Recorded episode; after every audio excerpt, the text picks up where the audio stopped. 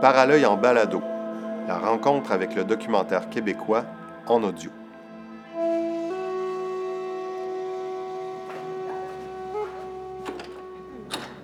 Allô, bonjour. Allô? Ça va bien? Comment tu vas? Oui, ça va très bien, merci.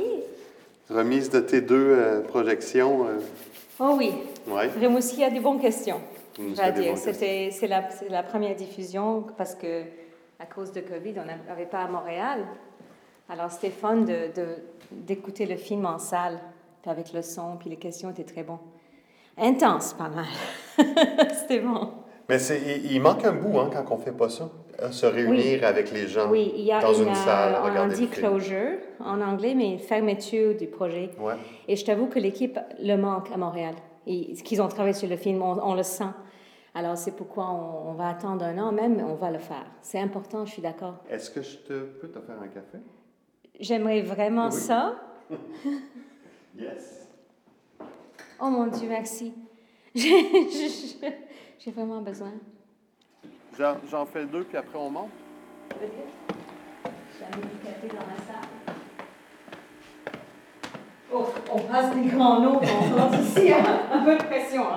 Ouais. Jean-Claude Labrec. Ouais, ouais. Oh, c'est cool ça. Oh, je veux une photo, moi. Viveka Melki, bonjour. Bonjour. Bienvenue à Paralœil en balado. Merci beaucoup. Alors, euh, c'est une balado qui euh, se consacre à, à profiter de la venue d'un cinéaste chez Paralœil pour euh, présenter son dernier film. Et nous, on veut faire un, un regard auditif un peu. On va replonger dans le film, euh, mais par les oreilles. C'est ce qu'on va te proposer de faire aujourd'hui. Je te présente brièvement, tu complètes un peu pour, euh, pour m'aider. Euh, Viveka, née en Gambie, tu as étudié en Colombie-Britannique. En Angleterre, en fait. En Toute ma vie. Angleterre? Oui. Après ça, j'ai fait mes, mes études en communication en- quand j'ai arrivé au Canada, à- en Colombie-Britannique. Ouais, à Vancouver. Oui. Puis, tu es venu à Montréal et tu es venu à Rimouski. Oui. faut apprendre le français. Et Après là- ça, oui, c'est ça. Tu as fondé une compagnie de production, Oui. Tortuga Film. Puis, tu es devenue réalisatrice, euh, correspondance de guerre, euh, une exposition, Fleurs d'armes, un documentaire qui s'appelle After Circus. Oui.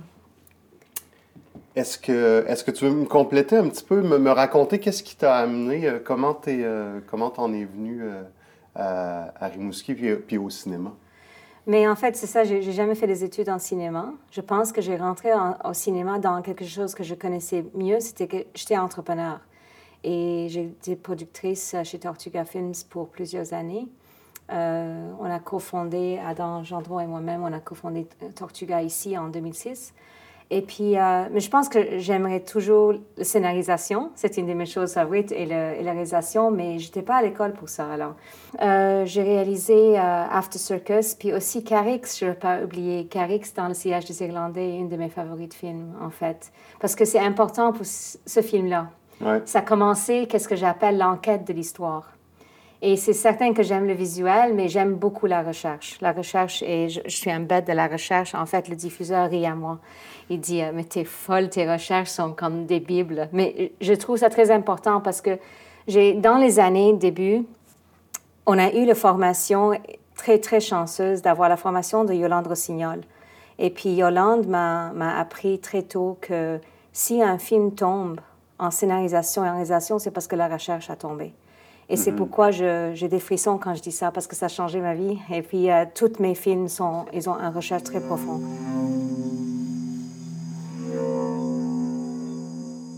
Donc, est-ce que tu pourrais nous le présenter très simplement? Donc, The Oui. Fence, le film que tu es venu nous présenter euh, ici à Paralœil, euh, quel est ce film? En 1941, il y avait euh, la Deuxième Guerre mondiale qui commençait, puis euh, Japon qui a été un agresseur dans la guerre de Asia-Pacific. Ouais, la guerre du Pas- Pacifique. de la guerre du Pacifique.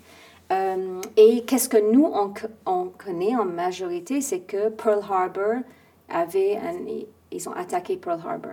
Qu'est-ce qu'on ne connaît pas, c'est qu'à ce moment, à Hong Kong, la même journée, qui était le 8 décembre, ils ont attaqué Hong Kong.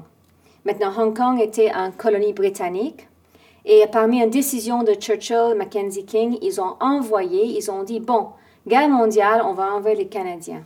Et là, il y avait deux régiments canadiens, une qui s'appelait Royal Rifles de la ville de Québec et une qui s'appelait Winnipeg Grenadiers de Winnipeg, qui étaient envoyés 1975 hommes.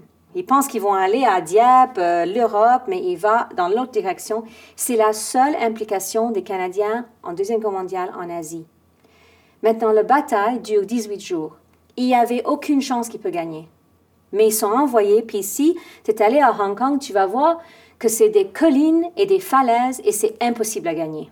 Tu avais 10 000 Japonais euh, armés qui arrivaient à peu près, non, excuse-moi, excuse-moi, on avait 80 000 Japonais qui arrivaient à 10 000 Canadiens alliés, britanniques mélangés. C'était impossible. Ils étaient 10 000 et ils étaient enclavés. Mais c'est ça, c'était complètement. Il n'y avait pas d'expérience. Il y avait les bateaux n'ont pas arrivé avec les, les armements.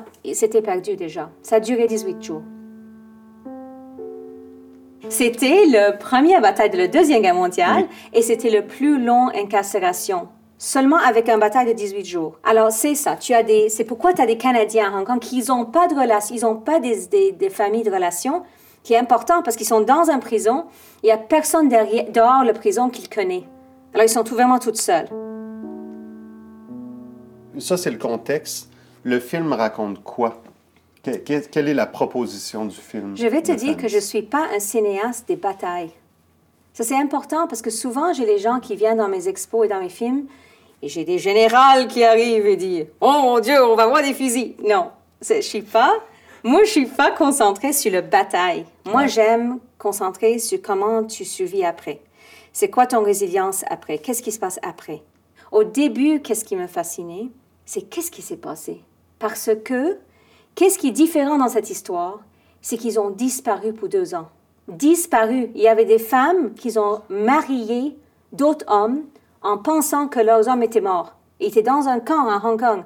Mais parce que dans la Convention de Genève, tu es obligé, comme, comme, comme personne qui a gagné la guerre comme le Japon, de dire ils sont là, voilà les lettres qu'ils peuvent recevoir, voilà la nourriture qu'ils peuvent recevoir, mais ils ont disparu. Il n'y avait aucun signe pour deux ans. Le premier signe de vie, c'est dans mon film.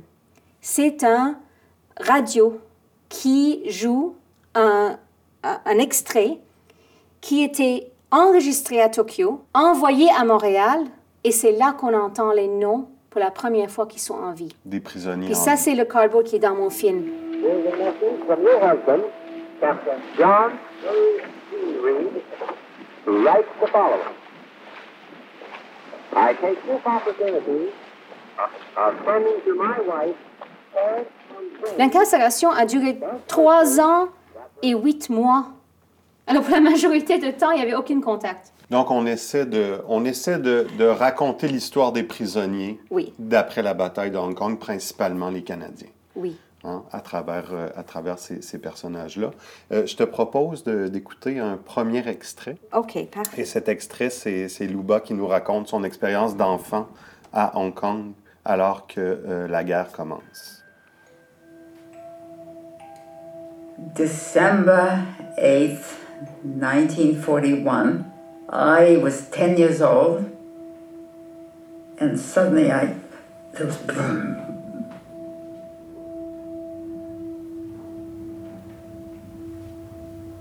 I was not familiar with bombs, but I knew it was something very loud and scary, and, and then again more boom and more. All of a sudden, I ran to the balcony and I could see a group of planes. As they were flying towards me, basically, they were dropping bombs. And of course, every time they dropped these bombs, the noise was awful.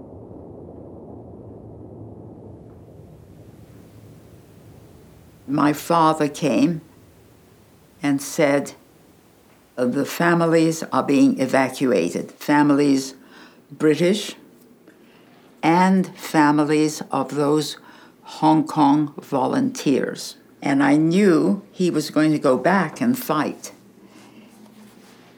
And that's the only time I cried. All through the war, I didn't cry at all. Because uh, my mother, who was very feminine and beautiful and cheerful, was very strong. When the time came, she was very strong. She never made us feel that we were in danger. I didn't say much. I just said, I don't want you to go.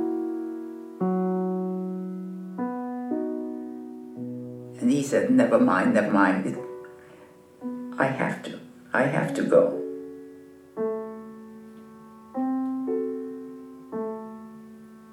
We didn't touch him for four years.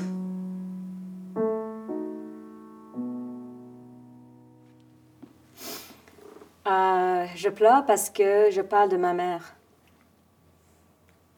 J'étais en révolution quand j'avais euh, quand j'avais 6-7 ans. Puis quand elle dit ça, elle dit ma mère était très forte. C'est, ma mère de qui je parle. C'est incroyable. Elle nous a jamais fait sentir qu'on doit avoir peur. Moi, Léola Estes et moi, on a connecté proche parce qu'on avait des histoires similaires.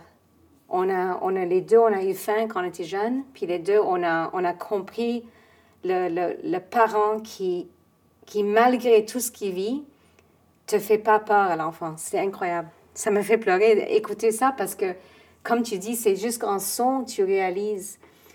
L'histoire de Luba a commencé à cause d'un livre, les dessins de son papa qui sont tous dans le film. Puis quand j'ai eu une copie de ce livre, puis c'était mon ami Alexander Rifford au Jardin de Métis, en fait, qui m'a dit peut-être elle est en vie. Puis on a fait un peu de recherche, puis on a trouvé qu'elle était en vie.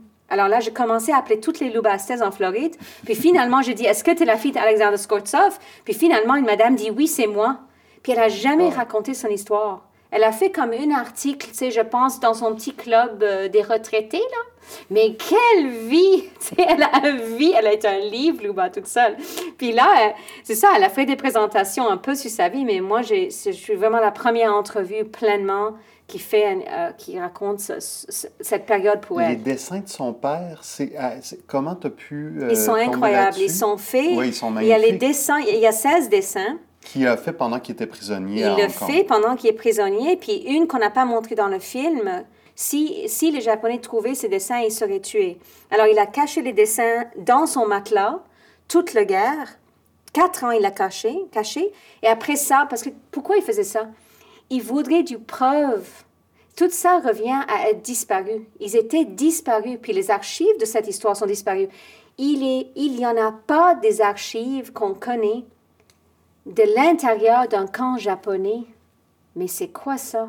C'est complètement... Et quand il n'y a pas d'archives, il n'y a pas de preuves, Il n'y a pas de preuves de ce qui s'est passé. Alors, on a des photos que tu vas voir dans le film, mais ils sont souvent pris après ou ils sont pris en propagande. Il n'y a pas des vraies photos de ce qui s'est passé comme en Allemagne. Il y a des dessins, il y a trois journaux incroyables. Tout, tout, tout, chaque page, un différent soldat qui écrit des poèmes, des dessins. C'est un document incroyable. Par exemple, il y a une page qui est juste de noter qui a décédé et comment. C'est un effort d'un être humain de garder son empreinte sur, Ouais. la, sur un vie qui était en train d'être effacée. Ouais. C'est pourquoi dans le film, on a ces dessins, mais on doit comprendre que tout ce que je mets dans le film comme horreur, il l'a vu. Parce qu'ils étaient tous là. Et on se comprend qu'il y avait dix fois plus de ça, que j'ai dû enlever parce que c'était trop.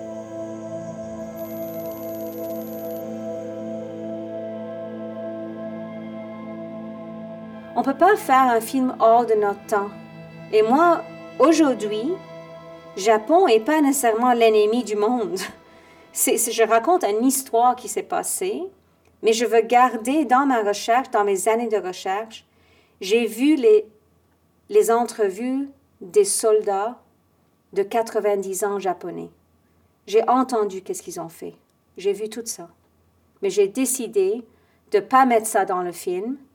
Et j'ai décidé quand même la compassion que tu vois dans le film pour ceux qui étaient affamés et pour les actes qu'ils ont faits, vient de regarder un soldat japonais que j'ai vu, j'ai parlé, j'ai vu, qui était traumatisé par les actions que lui, il a fait. Et c'est ça, le, je pense qu'un qu'un auteur... C'est jamais noir et blanc, C'est jamais noir et blanc. Et c'est pourquoi le film s'appelle The Fence, parce qu'il y a deux côtés de toutes les histoires. Et il y a quelque chose gris entre eux. Il n'y a, aucun noir et blanc. Je te propose, Viveka, d'avancer un peu euh, dans, le, dans le film pour aller euh, entendre euh, un témoignage sur les conditions de détention des soldats sur la fin. Once you begin to stare at people, they become quite different from the buoyant, living things they were. Because of malnutrition, some of them went almost blind enough that they were considered blind. They could see a little bit, but not too much. Very, very affected people in different ways. The body begins to die, to fall apart. It begins to decompose uh, right in front of you.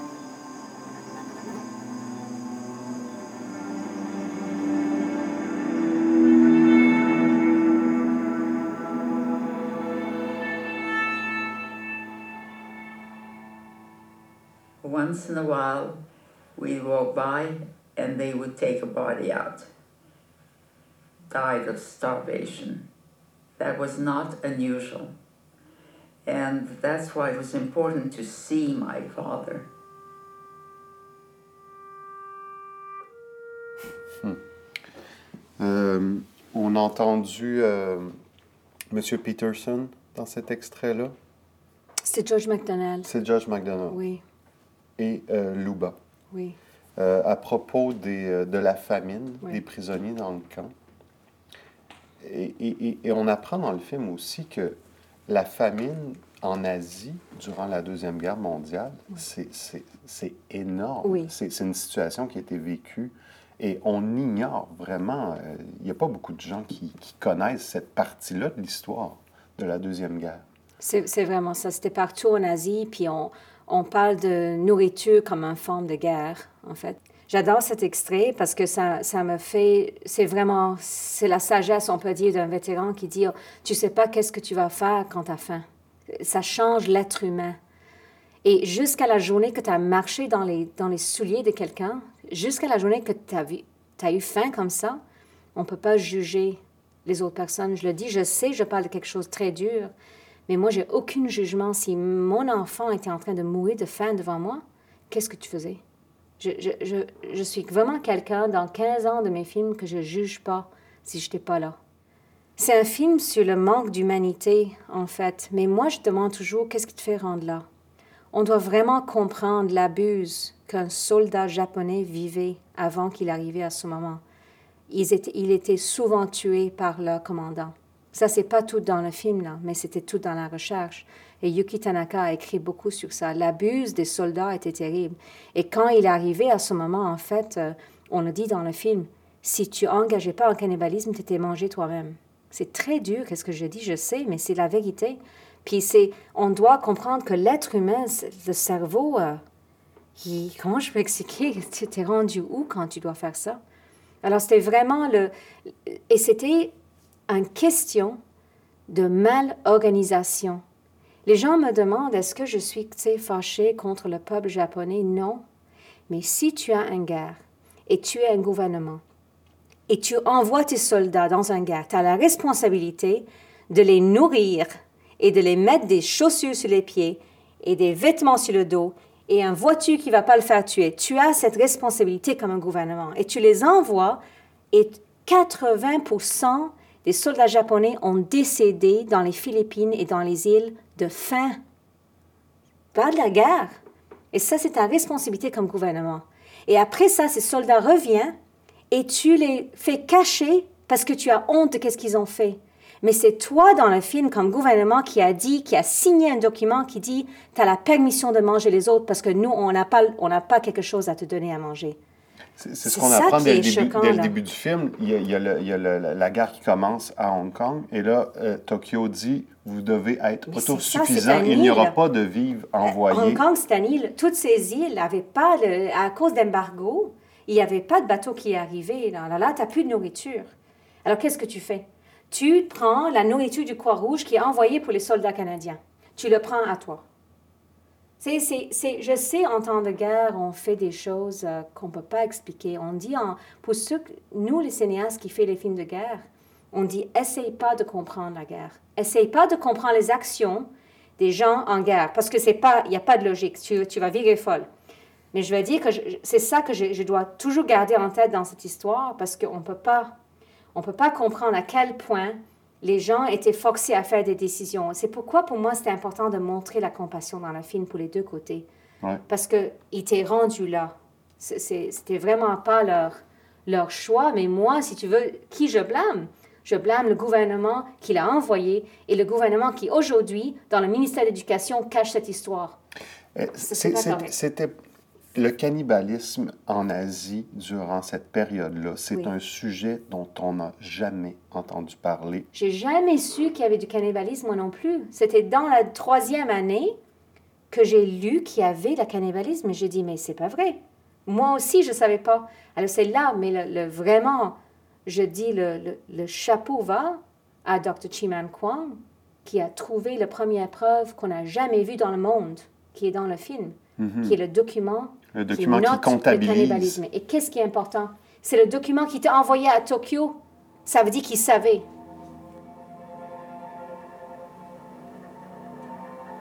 Many memoirs and oral histories of the period mentioned cannibalism.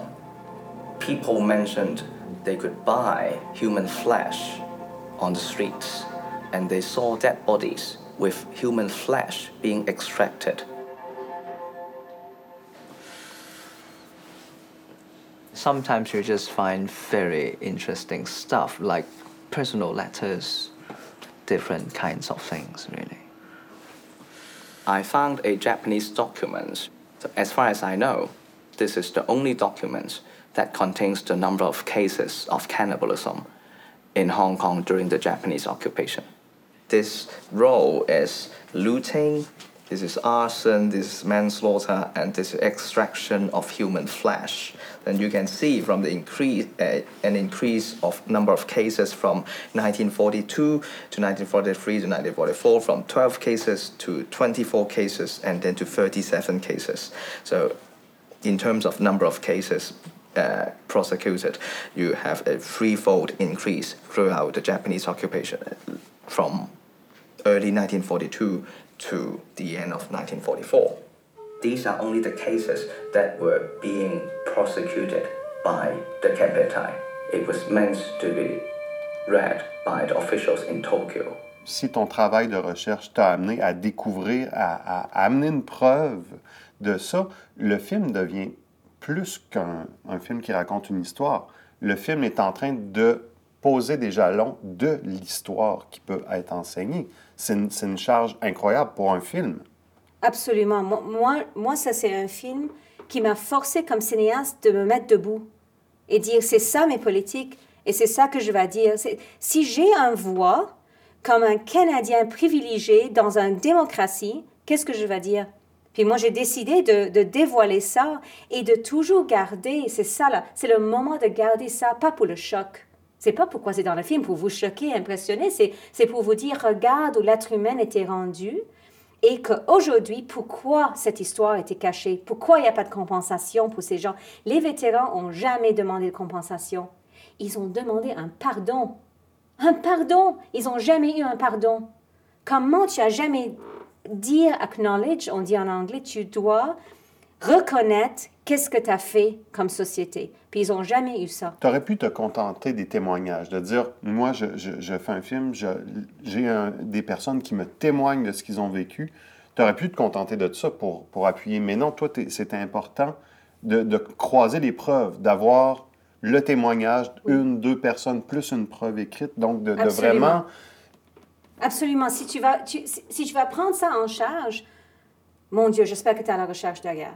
Tu peux, tu peux pas, là. C'est très, très sérieux de, de dire quelque chose comme ça. Puis au point qu'on n'a pas découvert le document qui fait le preuve de cannibalisme à Hong Kong, je ne pourrais pas le mettre dans le film. Tu, tu dois mettre le preuve. Maintenant, qu'est-ce qui est intéressant?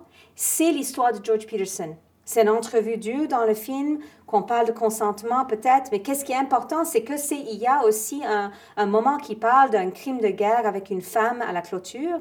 Ça, c'est une un, un, un- une décision de dire que la voix orale, quelqu'un qui parle, que tu as aucune preuve écrite, tu n'as aucune photo, parce qu'il n'y a aucune photo des enfants sur des baïonnettes dans la Deuxième Guerre mondiale, c'est contesté, que cet monsieur, quand il te raconte qu'est-ce qu'il a vu, ça devient l'histoire. C'est à ce moment que tu dis, ça c'est le dernier témoin de ça, puis que si monsieur pas, il va mourir là, l'histoire va avec lui. Ils ont même déterré les corps à Nanking pour faire la preuve de cette histoire de baïonnette. Pourquoi c'est important? C'est encore des gens qui ont besoin d'avoir une vérité. There's one thing that I, I never speak to anybody about it to or happened to the first night I was a prisoner of war. And uh, I won't ever tell anybody about that.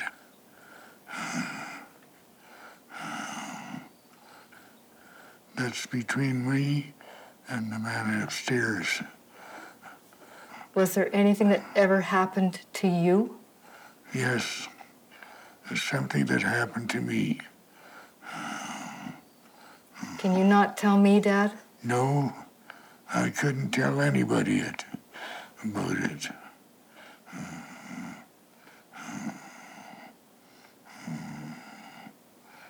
If I was going to tell your story, Dad, after you're not here anymore, if I was going to tell another person about you, there's nothing that you couldn't tell me that would diminish what you mean or what you've done. It, it was, I didn't do anything.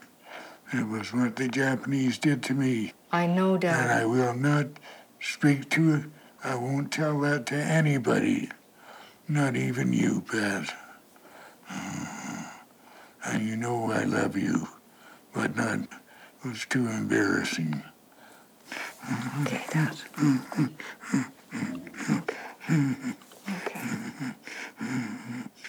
You did well, Dad.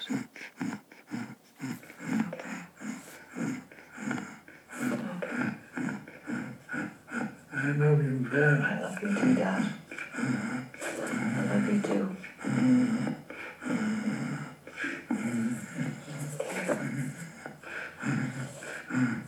Okay, Dad. I'm sorry you're still hurt.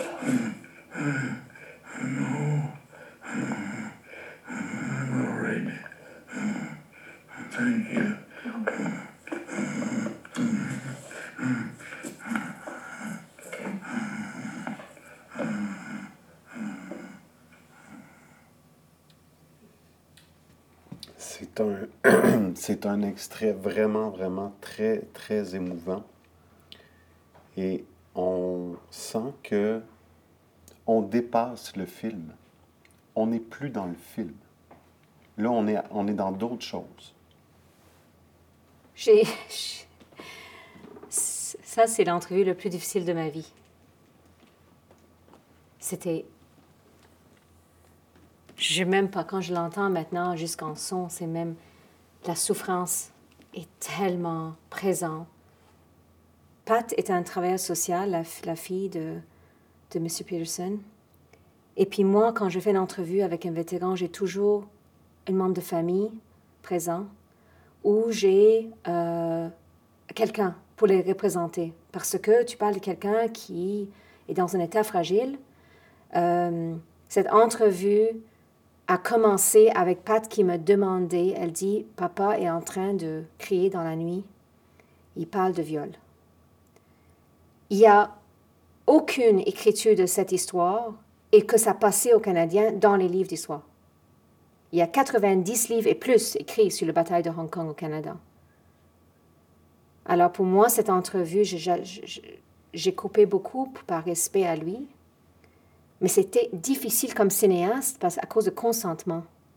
Tu veux arrêter. Tu veux arrêter. Le, monsieur souffre. Mais là, moi et Christian Lamontagne, mon directeur photo, on n'était plus là. On n'était plus là. C'était une guérison d'une famille, une discussion de famille, que nous, on était des témoins, mais c'était pas, c'était pas même pour nous. C'était moi, moi quand elle dit à la fin, papa, je t'aime. Elle est incroyable. Elle est très consciente du, du bien que ça va lui faire de se libérer le plus. Tu as bien fait ça, papa, elle dit. Tu as bien fait ça parce que tu as sorti ça de ton corps. Puis sinon, ça reste en toi, le trauma. C'est le stress post-traumatique qui reste en toi, dans tes cauchemars, dans toute ta vie. Mais à ce moment-là, en tant que cinéaste, est-ce qu'on se pose la question de la pudeur, de tout ça? Est-ce que la guérison se fait, donc est-ce que j'ai besoin de l'inclure à mon film? Est-ce qu'on se pose Oui. cette question-là? Absolument. C'est le caméra nous fait dévoiler quelque chose. Ça, c'est là, quand même, c'est le, j'appelle ça le, j'appelle ça ethical filmmaking. Les éthiques d'un cinéaste. Qu'est-ce que tu fais? Comment tu réagis? Moi, je suis toujours en train de faire un film avec les gens, pas sur les gens. Alors, ils sont partis de ça.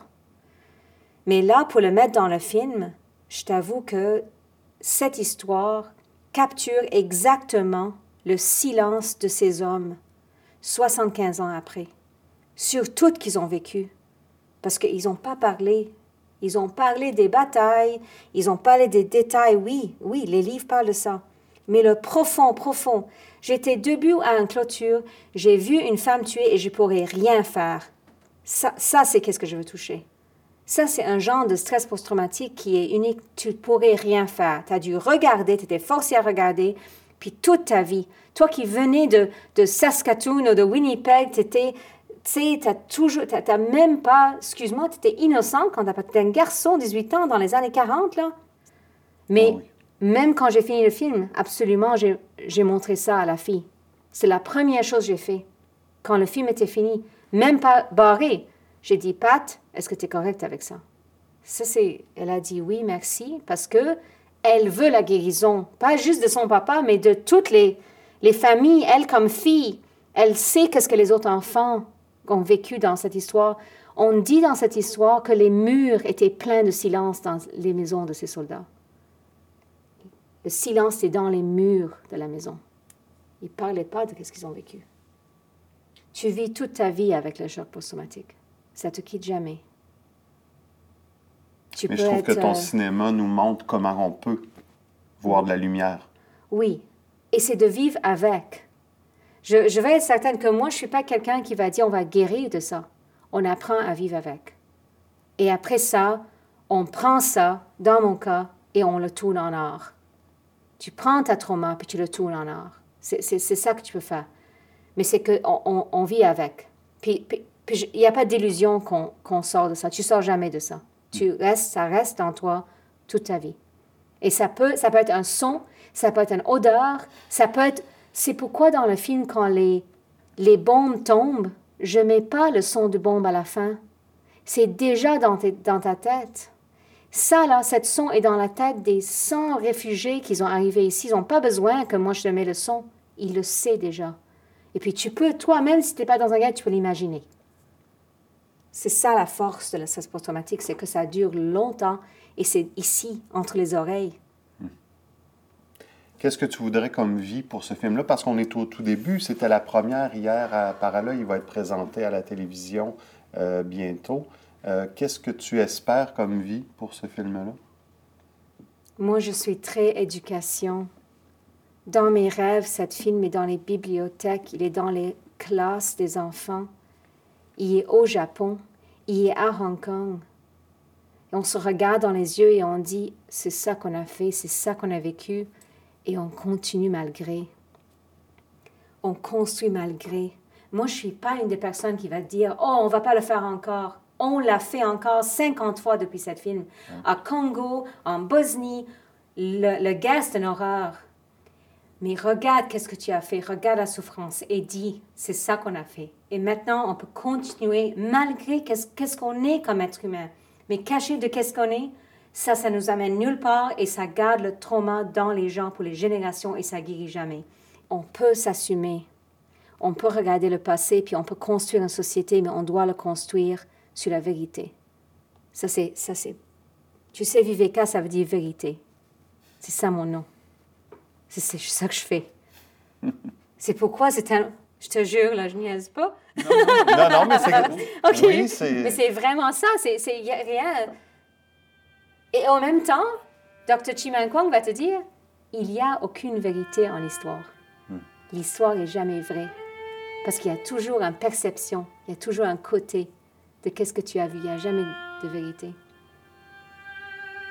Viveka Melki, merci beaucoup. C'est pas, pas des discussions qui sont faciles à avoir après ce film-là, mais qui sont tellement importantes. Merci beaucoup. Merci beaucoup de ton travail Votre entrevue m'a vraiment touchée. Merci. et d'avoir pris le temps d'en parler. Merci. Merci.